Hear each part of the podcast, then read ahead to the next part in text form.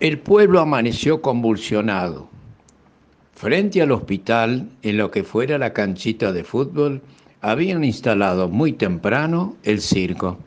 El ir y venir de su gente llamaba la atención de todo el vecindario, mientras una lona desgastada por el tiempo le daba forma. La carpa fue tomando altura. Sería el futuro templo de los saltos acrobáticos, números payasescos y fieras amaestradas.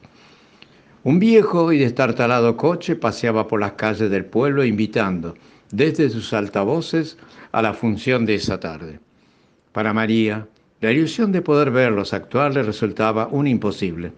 Sabía que sus padres no tenían dinero para llevarla. Mientras intentaba sustraerse de ese pensamiento, acunaba entre sus brazos a su imaginaria muñeca. Compartía con ella todos los momentos del día, la acariciaba, la mimaba, le demostraba tanto cariño que los demás llegaron a creer que realmente existía. Esa tarde, parada junto a la puerta del circo y mientras movía rítmicamente sus bracitos, observaba cómo sus amiguitas eran llevadas por los padres a ver la función. Dos grandes ojos negros enmarcados en su dulce carita intentaron en vano disimular la congoja que le oprimía el pecho y le producía un raro dolor en la boca del estómago. Había recién cumplido seis años. Don Gaby, dueño del circo y atento a todo, controlaba que el espectáculo se desarrollase normalmente. La algarabía de los chicos y los ecos de la banda circense la transportaron a un mundo imaginario, un mundo imaginario en donde solo tenía cabida ella y su muñeca. Sin embargo, para don Gaby no había pasado inadvertida la presencia de la niña. Al día siguiente, y a la misma hora, la encontró nuevamente parada frente al circo. Era la hora de la función. Recordó cuando en su niñez él también había deseado cosas que le fueron negadas, un deseo que ahora podía ser realidad en esa criatura.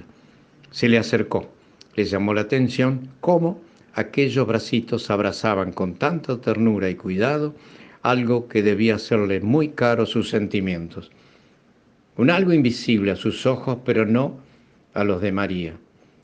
Tratando no intimidarla, le preguntó qué guardaba tan celosamente entre sus brazos. Es mi muñeca, le contestó María. ¿Te gustaría ver la función del circo? La cara de alegría reflejó tácitamente su consentimiento.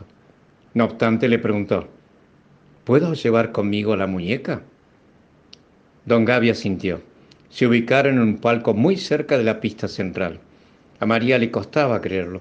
Tan absorbida estaba por los saltos de los contorsionistas que por un instante hasta dejó de acunarla. Tras el número de las fieras amestradas, irrumpieron entre las luces de los reflectores los tan esperados payasos. Sus piruetas le hicieron reír. El payaso Cuchu se acercó al palco. Le traía un globo rojo. Al tenerla cerca, le vino a la memoria el recuerdo de su hija. A pesar de la sonrisa amplia y roja que había pintado en su rostro, no pudo disimular una gran pena. ¿A quién acunas con tanto cariño? le preguntó. A mi muñeca, le dijo María. Al terminar el acto, el payaso Cuchu volvió a su casilla y comenzó a burgar en la caja que guardaba celosamente bajo su cama. Encontró la foto de su pequeña hija y la muñeca que había sido de ella. Cuando volvió a la pista, se acercó a María y se la regaló.